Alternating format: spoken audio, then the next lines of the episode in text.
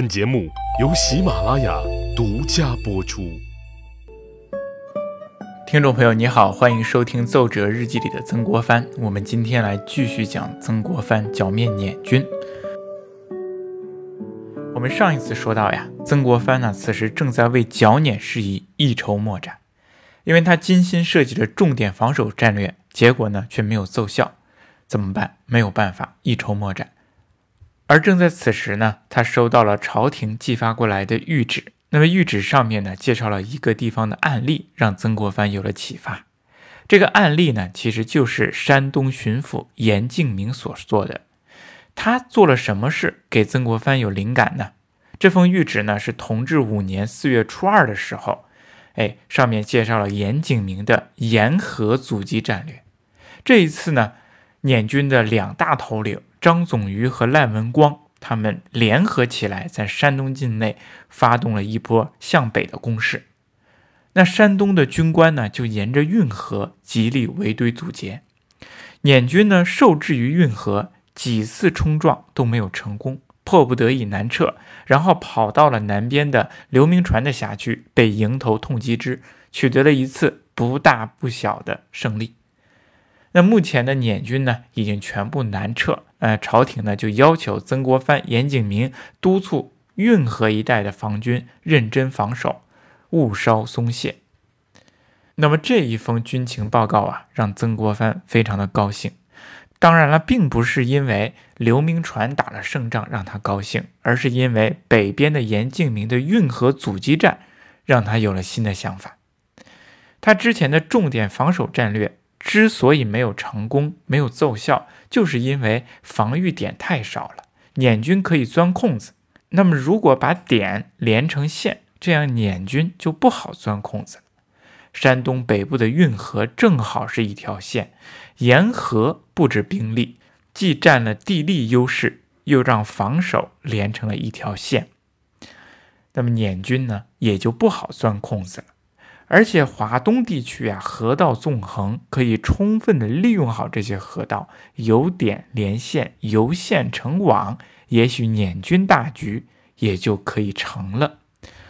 曾国藩呢，觉得这个思路不错，说干做说干就干，先找严景明聊一聊，然后再实地考察一番。四月初二的时候啊，曾国藩收到了这封谕旨，到了初三的时候，他日记当中就提到了严景明，他说。严忠诚自东平来谈极久，严忠诚啊，这里就是指的严敬明，两个人谈了很久。那么我想，他们谈的无非就是如何依靠河道来进行防守，而且他们还确定了下一步的进行考察的计划。四天之后，也就是四月初七，从曾国藩遗留下来的奏折和日记当中，我们可以看出来，他做了两件事儿。一件事儿呢，是给朝廷写了一封奏折。表述了自己的新的思路，他这么说的：“他说，臣以东北则基辅为天下之根本，东南则江苏为臣之根本。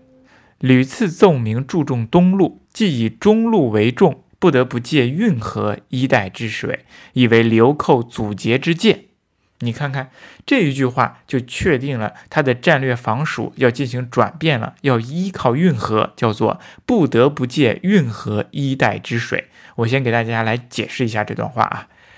曾国藩呢，他认为沿海东部地区一直以来都是防务的重点，而在中部地区的北部，也就是东北地区的经济是天下的根本。那不用说了。北京、天津，天下的根根本一旦失守，天下颠覆。那么东南地区，江苏这一块是粮仓，是经济支援，是支持军事运转的根本。而贯穿东部南北的是一条大运河，他早就想以运河作为阻截流寇的边界线了。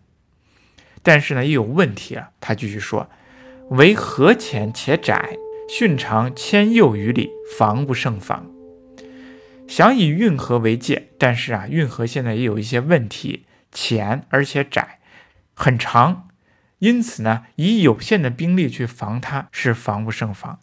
那么正巧这一次呢，严敬明，哎，也有这样的想法，所以呢，臣逆会同严敬明等大家修峻，增堤、治山，能否有把握？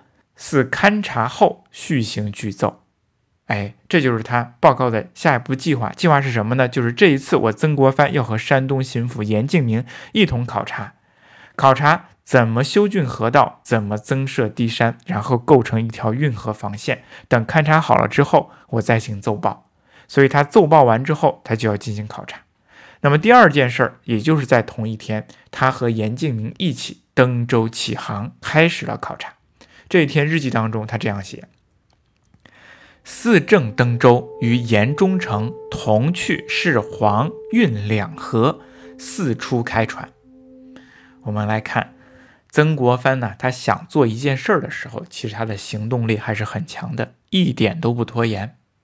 那接下来的时间呢？曾国藩就坐着船和严敬明一起在山东境内考察一番，渡过了黄河，他到了章丘，过运河溯平州。十五日的时候，他就到达了泰安。泰安是个好地方啊，为什么呢？因为这里有一座名满天下的名山，叫做泰山。泰山一览众山小啊，登泰山而小天下。那可是现在呀，曾国藩军务繁忙，他哪里有时间登泰山览风景呢？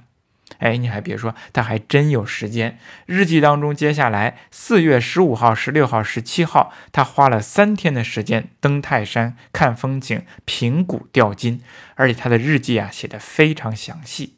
那我们接下来呢，就会来说一说曾国藩他是怎么样游玩泰山的。那么这一次我们说曾国藩游玩泰山的时候呢，采用一种不一样的说法，不是我一个人来说了，我邀请了一位嘉宾，我们一起来说曾国藩爬泰山。我们一起跟着曾国藩去爬一爬泰山，看看他的登泰山攻略是如何的。请关注下一期，不是我一个人了。谢谢你的收听。